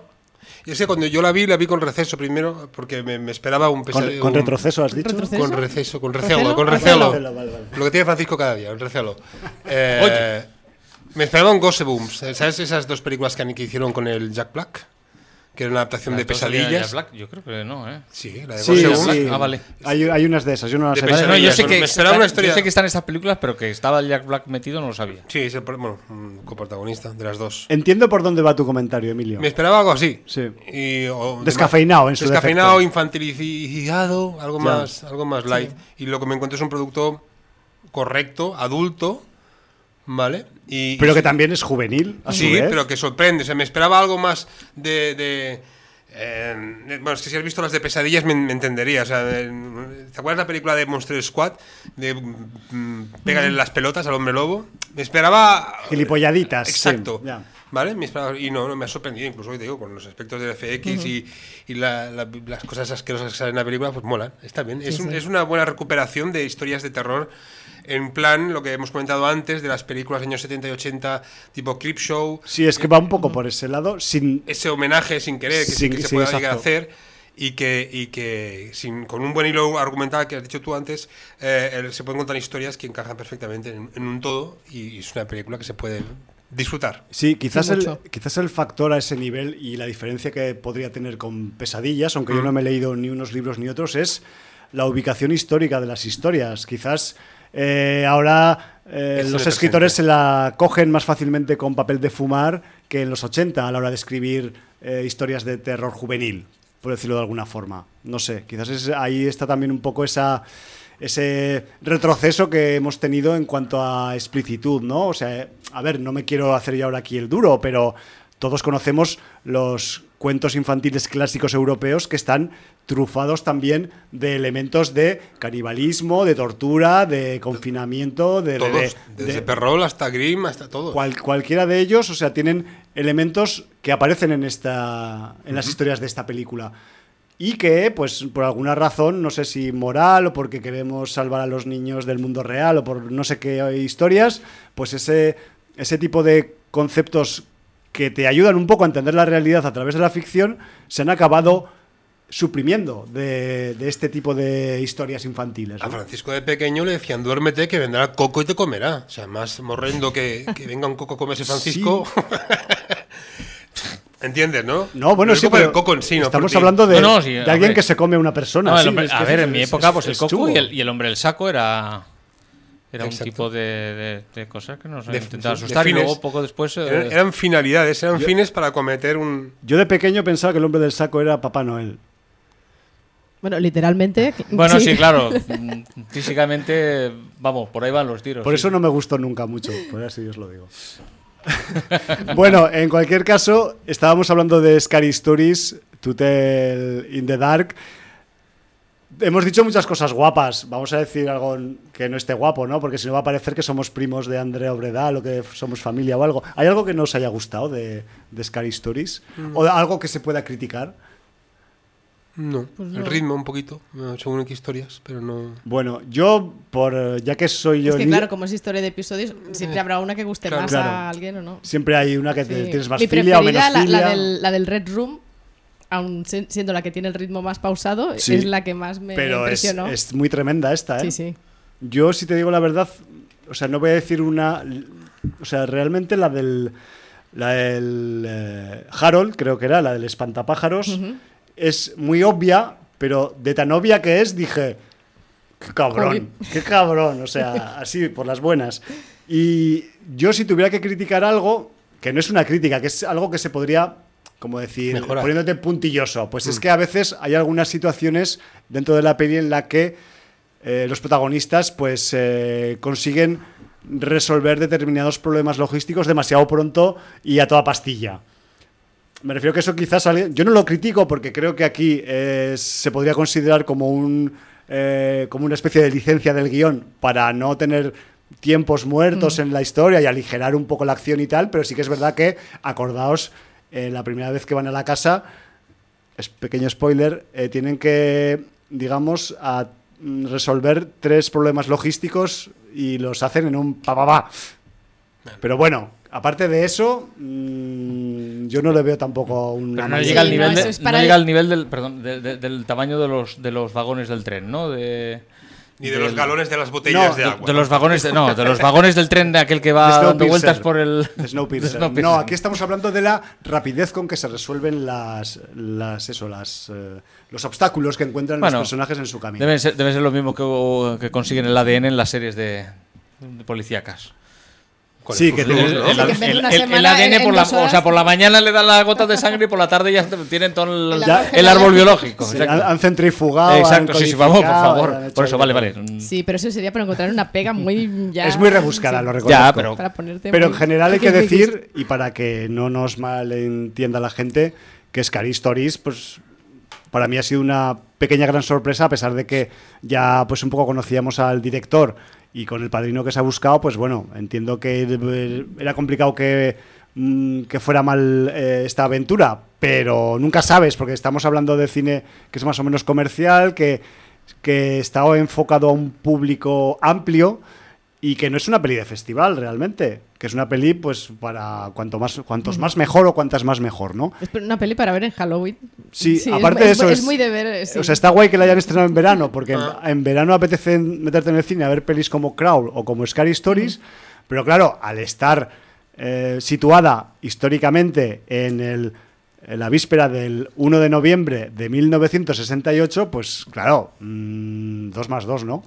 Yo Sí, sé. sí, eso además. Pero aunque no estuviera situada en esa noche, es mm, las historias del Sí, tipo, el tipo de terror es muy de ver así en, en grupo en el sofá y con Que sepas que tanto mi hija como yo nos equivocamos o nos llevamos a error. Eh, la publicidad, la campaña de publicidad que ha habido sobre esta película estaba enfocada como si fuera una serie. Y, y estuvimos buscando durante tiempo dónde iban a dar esa serie. O sea, creíamos sí? que ¿En serio? Yo, yo- a mí me pasó lo mismo, ¿eh? O sea, a veces iba leyendo noticias Sí. y, y yo creía que, que se estaba hablando de una especie como de serie. serie. Una, De serie, serie. pues, que- una serie en Netflix, ¿sabes? Sí, sí, en sí. plan de, mira, ahora vamos a presentar 10 episodios y si va bien, pues, pues luego haremos otra de veintitantos. Una cosa así. Sí, sí. Yo, yo lo entendí Ya así, ¿eh? Hasta que descubrimos no, que era una película. Pero la publicidad al principio y en, la- y en todas las webs salía como si fuera una serie. O daban a entender que era una serie de, de historias que iban a plasmar en una. en una- Bueno, quizás es que al final va a resultar que los becarios de las webs no son tan eficientes como parece cuando les pasan las noticias. Sí, porque para entre esto y que todos eso. pensábamos que era como mucho más mm, infantil o otra cosa. Algo ha supongo pasado ahí. Nos, nos lo han la, vendido. la mal, comunicación sí, sí. por el camino ha, ha sufrido algún tipo de transformación inesperada. Porque es una pena porque es mucho mejor de lo que te Bueno, venden. pues para eso, para, es eso, verdad. para eso estáis aquí. Decir. Yo no, porque no- como no la he visto, no puedo recomendarla. Bueno. Pero, ¿qué, qué- qué narices? También la recomiendo, También. que la tenéis que ver, ya está. Bueno, pues dicho esto, yo creo que ya le hemos dado un poco de cremita a Andrea Obredal y a sus historias terroríficas para contar en la oscuridad. Mm, si queréis, pasamos a otro tipo de parámetros, como son los parámetros por entregas, aunque en parte tienen un poco que ver con Scary Stories, pero sé que aquí hay gente que, que ve Yo tengo- se- yo tengo- series yo- a mansalva. Yo y- tengo series para hablar como vamos, como Bueno, para dos programas. Ilústranos, Pero- Francisco, pero si- por pero favor. si- Pero si Sí. puedo hacer un y si, resumen. y si pudieras hablar de alguna que no se haya hablado, ya sería. Hay do- una que seguro. 200%. Porque soy el único. No, Emanuel no, Emanuel. Negra no, por favor. ¿Cuál? No, no se hizo serie. ¿Qué? ¿Cuál? Dime. No, es que no te he oído, no te he oído. No, no, no, no. Mejor que no lo no, oigas. no, no. Vale. Tendrás que oír el programa para saber qué ha dicho. Es verdad. Te estaba vacilando simplemente. Exacto.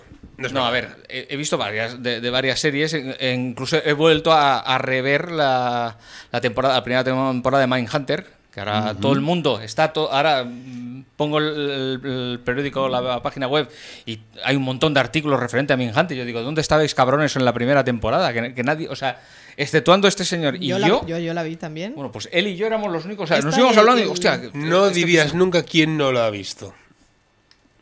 No lo dirías Nadie nunca. mira hacia ningún sitio. Estamos en la radio, no os pueden ver. Sí, sí. No, no, pero Bueno, la tengo pendiente, en serio. Me, me las he vuelto a ver, tanto esta como la de, que- la de Manhattan, la de una bomber. Sí. Pero bueno, de las que quería hablar era, por ejemplo, El Alienista. El Alienista es una, una serie. Yo la he visto esta, ¿eh?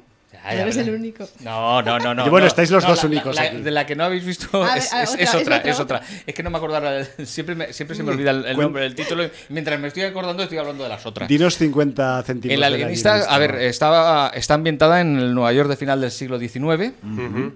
Y entonces en cada episodio te, te sale el texto explicándote que la, la gente en aquella época que estaban un poquito, se les iba un poco la, la- la perola, le llamaban que estaban, eh, les decían que estaban alienados. Sí. Con lo cual, los- las personas que se, se dedicaban a tratar a estos enfermos le llamaban alienistas. Es decir, no es que en aquella época iba uno en plan. eh, en plan Ripley yendo para aquí para allá para encontrar a los bichos que, que salen de los estómagos de, la- de los, de los astronautas, sino que O, no. o de los cerebros, en este caso. Entonces esta está, a ver, está bastante bien, es una serie que está bien ambientada, mm, además mola porque eh, como igual que después de la otra de las series de las que voy a hablar está ambientada en Londres, lo típico siempre, todas estas series eh, de, de época, sobre todo del siglo XIX, parece que son todas en Londres. O sea, véase pues Bueno, eh, Tabú, gótico. la de los. Penny Dreadful, o sea, todas estas. Sí, entonces señor. esta cambian un poco y es, y es Nueva York.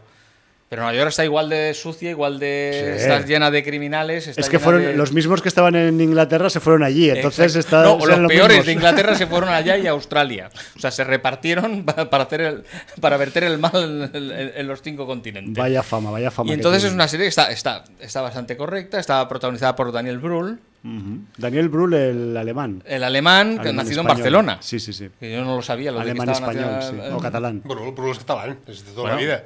No, que además una de las, Brul. curi- Brul. una, una de las curiosidades es que, co- co- como bien sabéis, en las, las series en Netflix al final te aparece toda la lista de los dobladores de todos los países. Hasta Sí. los coreanos me los suelo leer yo también. Ahí te he visto, me gusta. Y entonces él, él mismo también se doblaba al alemán, lógicamente. Al español no lo ha hecho. No sé si es que no. Y bueno, a- eh, está a punto de salir la segunda temporada y yo creo que, bueno. ¿Quién meneaba la cámara en la primera temporada? ¿Lo Bueno, sabes? entre. Tú lo que quieres es meter, meter cuñas, sí. Porque además lo- fuiste uno de los que habló de, de- de que el señor Paco Cabezas, mi, mi tocayo, Sí. estaba metido en varios de los episodios. Ah, ¿Cuántos episodios? Porque yo sé. que- uno sí que recuerdo que salió al final, o cuando salía el nombre del director, ¿La pero yo. totalidad de la primera temporada? De la primera temporada los hizo todos él. Yo diría que sí. Yo diría que no. O lo intercambió con. Trinito de Badland. No sé, como estaban varias series a la vez. Yo creo que hizo varios, eh, pero no estoy seguro. No ¿eh? Pero bueno, es- está muy bien. O sea, tiene, tiene, tiene su, su empaque. De otra que quiero hablar también, que esta es la de Londres, que está ambientada ah, allá por el año 1827, la primera temporada, y 1830, la segunda, que se llama. eh, tiene el título curioso de Las Crónicas de Frankenstein. Bueno. A ver, claro, yo. Además salía Sean Bean, el- el- es el protagonista principal. Sí, yo llegué a ver el primer capítulo de esta. Bueno, pues. yo- Hace, hace muchos Sí, programas. Yo también. a ver, es que hace Creo mucho. que Es una serie de dos temporadas, de seis episodios cada temporada. Y a ver, eh, bueno, al principio yo pensaba que iba a ser, pues eh, que el Bean iba a ser del Dr. Frankenstein y iba a ser una nueva revisitación de la misma historia. No.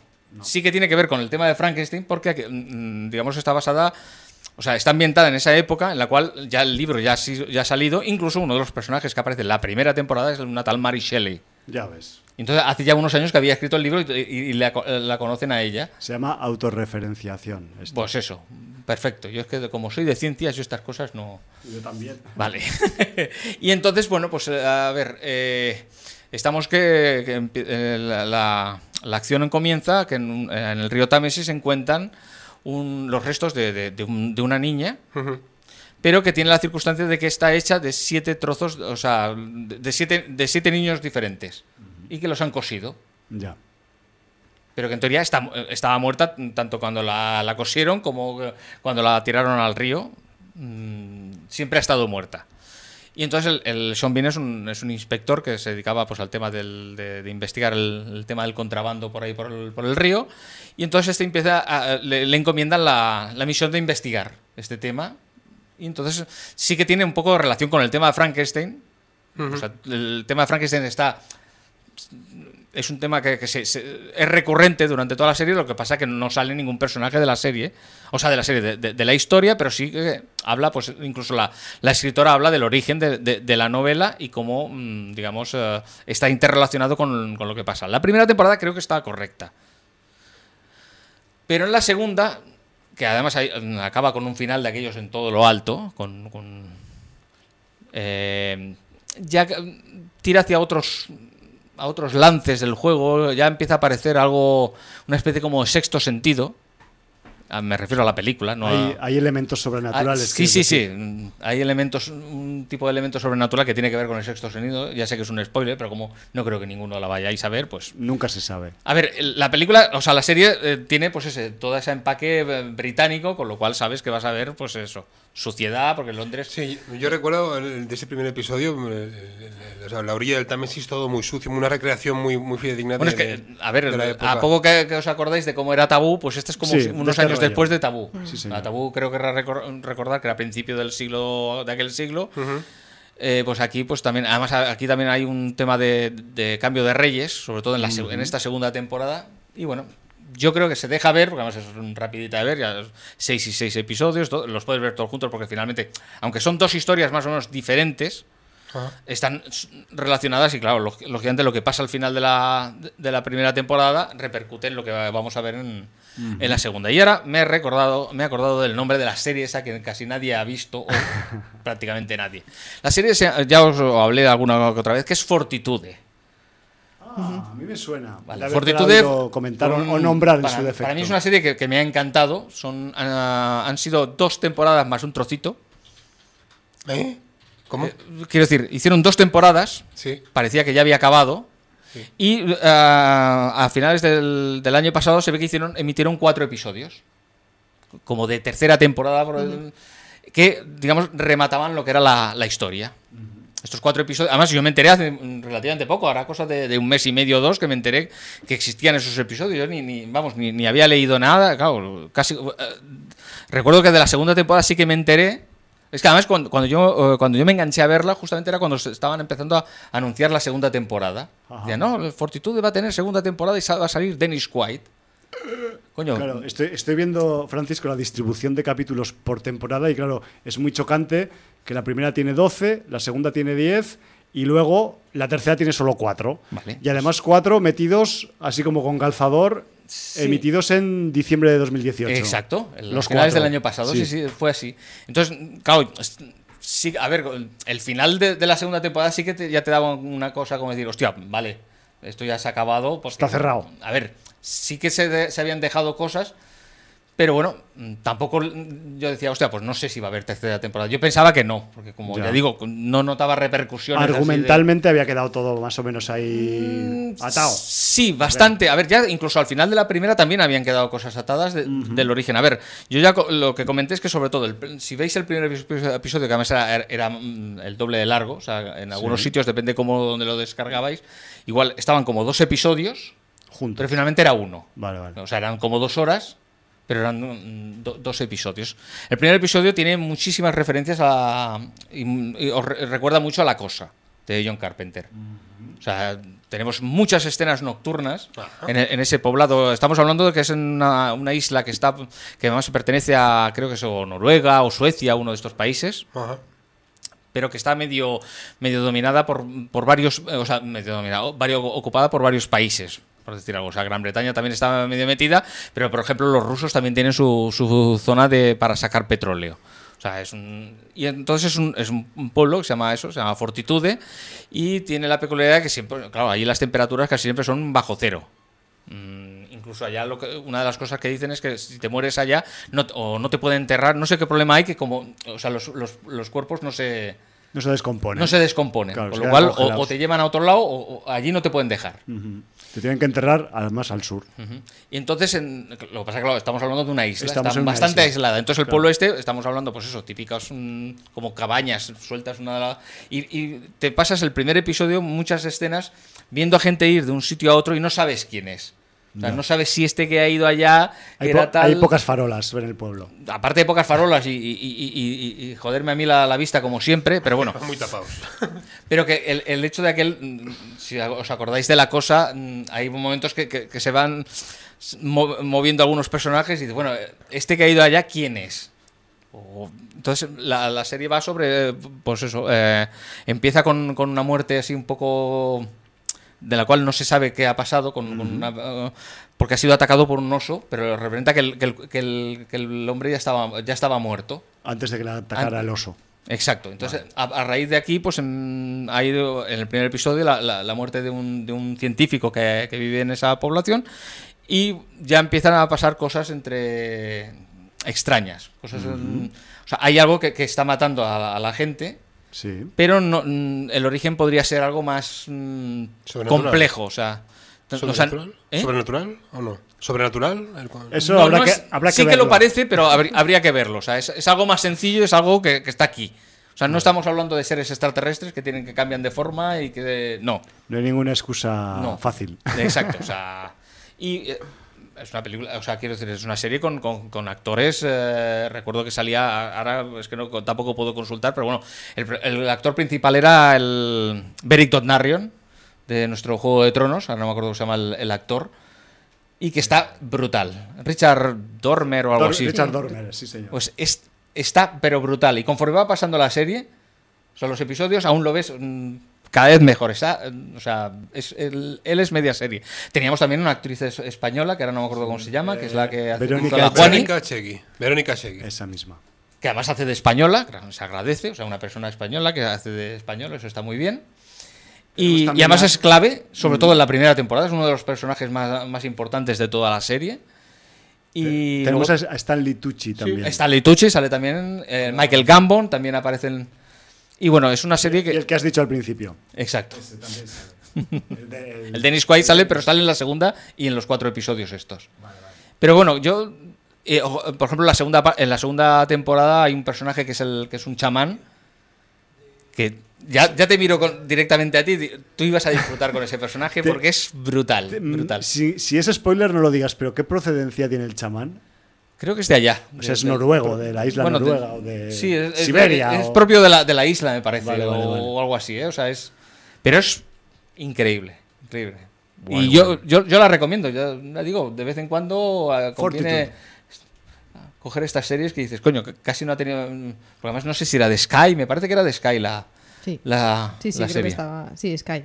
Pues, Bueno, yo por, por apuntar, por complemento, ¿eh? simplemente porque no, no he visto ninguna de las que has comentado, pero eh, como preguntaba Cola Blanca antes de, de, de, de Alienist, del Alienista, Sí. los, de los 10 capítulos hay dos, el 6 y el 7, dirigidos por Paquito Cabezas. Solo. Vamos. Dos. ¿Cómo se me sonaba que, que había Sí. poquitos? Este es el, el resto de capítulos eh, son variados. El James House y el Jacob Verbruggen, que es un belga, belga de los de los de la parte que no es francesa, de los de los neerlandeses? Ah, de los flamencos, Ujú. pues es también otro que hace como tres o cuatro. Y luego de las eh, crónicas de Frankenstein decir que eh, como es muy británica y los británicos son muy fieles a sus productos, eh, toda la temporada 1 está dirigida por el Benjamin Ross y toda la temporada 2 por el Alex Gabassi. ¿Vale? Que no es en, las- en estas series no hay tantos bailes de directores que hay media docena que siempre invitan al Paco Cabezas o al que sea o tal. Pues que sepáis eso, que esos pequeños datos de la estructura direccional de estas, de estas eh, series. No nos queda mucho tiempo. Bueno, pues, Eh, que- Emilio, que- Aida. eh, Hablar- hablar vosotros, no que yo sé ya qué, me- qué os habéis podido dejar por el tintero que se pueda decir en 5 o 7 minutillos. Yo no en sé, dos y estoy listo y dejo tiempo a ida. Yo he visto una película que se estrenará el día 30 de este presente mes. Eh, o sea, tú haces viajes en el tiempo, entonces. Sí, Has sí, viajado sí. al futuro para ver una película. Espero que sea muy recomendable porque si no. Es muy sin audienciera. eh, sin audienciera. Ah, Y está basada sobre una serie de dibujos animados. La película no es otra que. la serie de no, dibujos no, se llama- no, no, no. No, va. sí, que está muy Va, bien. hombre, no me jodas. Lo va a decir. No, se llama Dora la Exploradora, es la serie de dibujos animados. Ah, y la película se llama Dora y el Templo de Oro, me parece que es. Espera, lo tengo por aquí Es apuntado. que esto no puede estar sucediendo. Dora y la ciudad perdida. Bueno, el, título original es Dora y and the Lost City of Gold. Vale, Sí, o sea que has viajado en el tiempo, has gastado un cartucho de viajar en el tiempo para Sí, ver esto. Vale, vale. exacto. Sigue, sigue, por favor. No, no, y que bueno, es una adaptación de una serie que, que se hizo en el año 2000 de la cadena Nickelodeon, Sí. coproducida por Mattel, pagada por Mattel para luego sacar su propio Sus merchandising. muñequicos, sí. Eh, dirigida a una, una audiencia preescolar eh, con una... O sea, bebés, más bien. Bueno, de entre 5 y 6 años. Niños bebés. Porque la niña protagonista, aparte de ser una niña hija de arqueólogos y aventureros, que ella comparte el mismo destino y el mismo Eso me suena de alguna película, proceder, eh, vive en un mundo fantástico que comparte con su mochila mágica, Ah. que se llama mochila, eh, con mapa, que también es mágico, que está dentro de la mochila. Y se- se llama y Mapa, el su mapa. amigo Botas, Vale. que es un mono de color azul, que le acompaña en sus aventuras.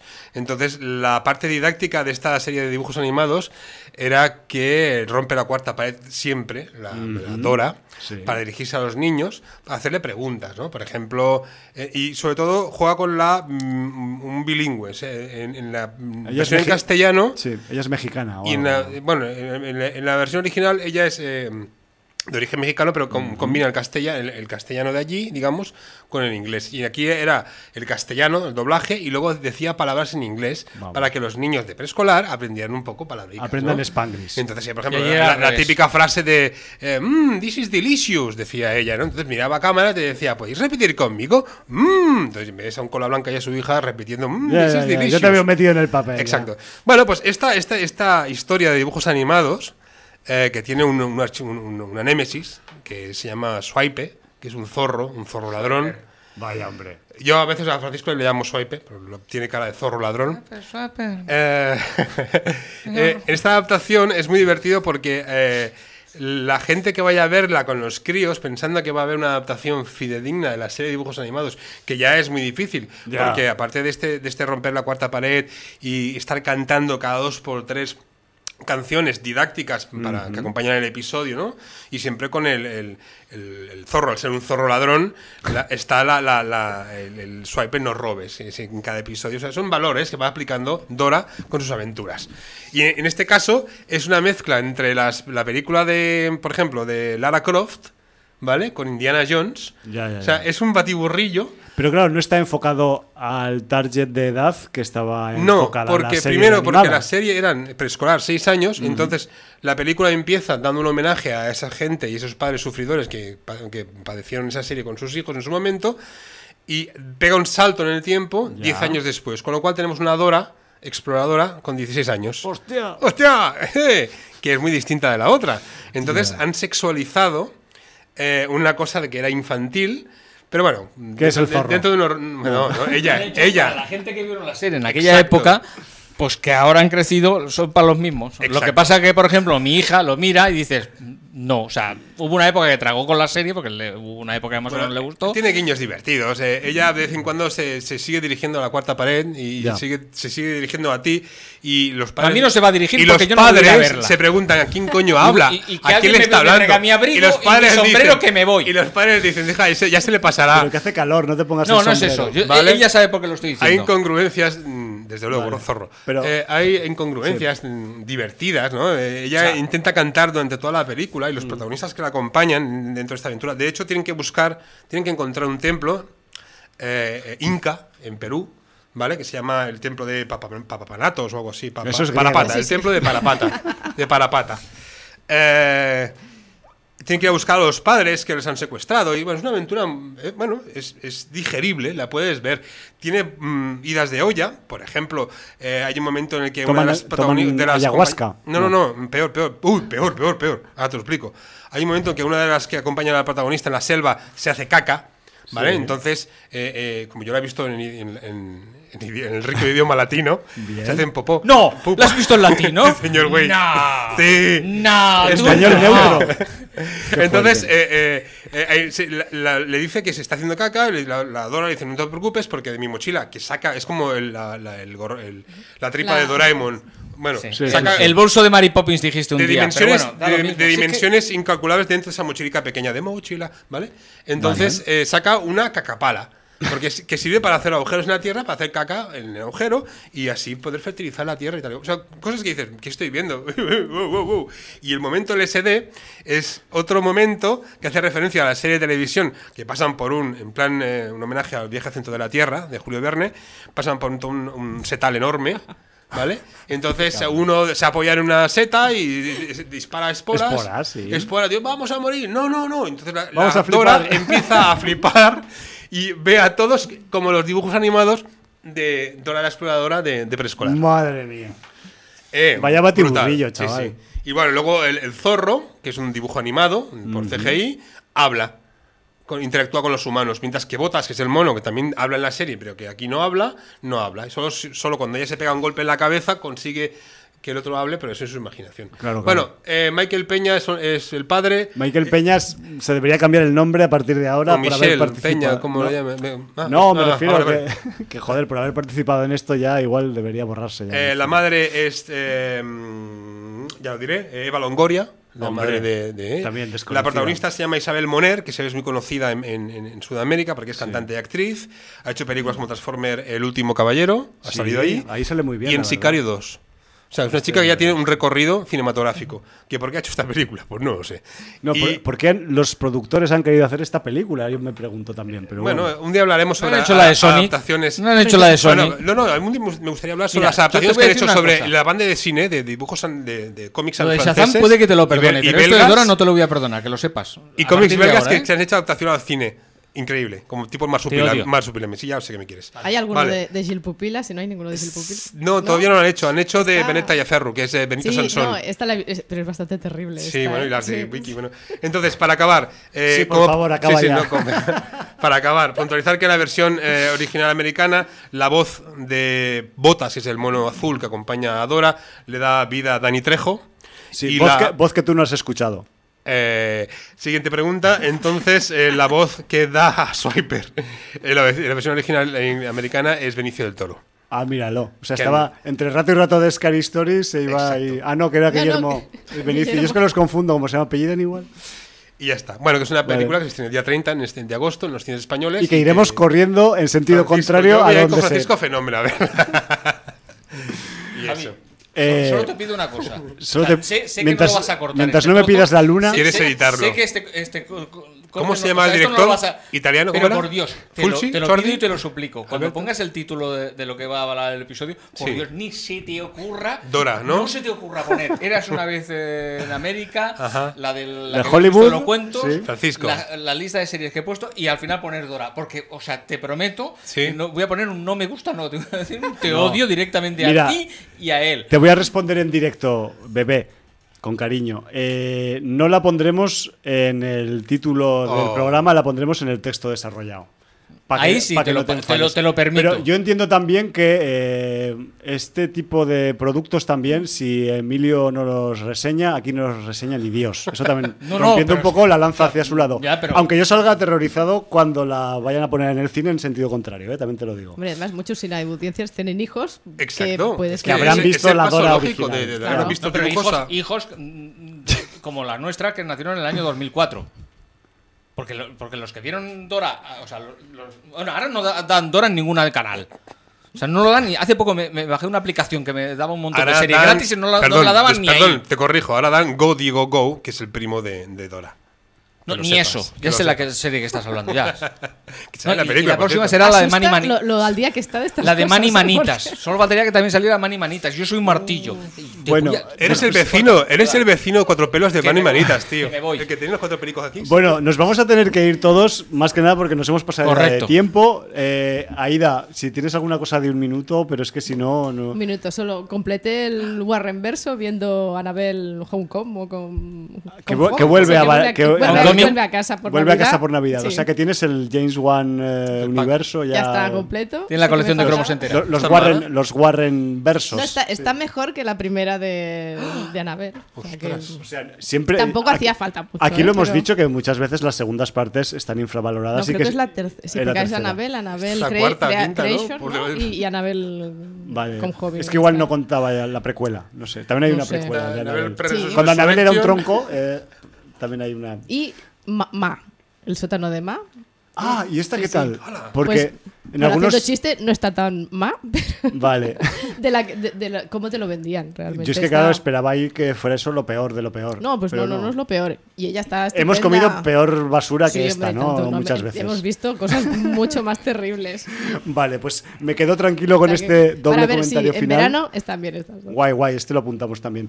Pues, señores, señoras, eh, nos tenemos que ir por donde hemos venido, más que nos pese, a pesar de que es verano, a pesar de la sauna, a pesar de que el ventilador va a trozos, pero nos marchamos pues con otro tema que hemos encontrado buceando en la, en la película Scary Stories to Tell in the Dark, que no lo he dicho antes, o sea, también tiene un score, aparte de las canciones de cantantes y grupos que hay en la película, eh, tenemos un score de corte bastante clásico y muy, muy, muy eh, recomendable, tras el que está el señor Malco Beltrami y Ana Drubic.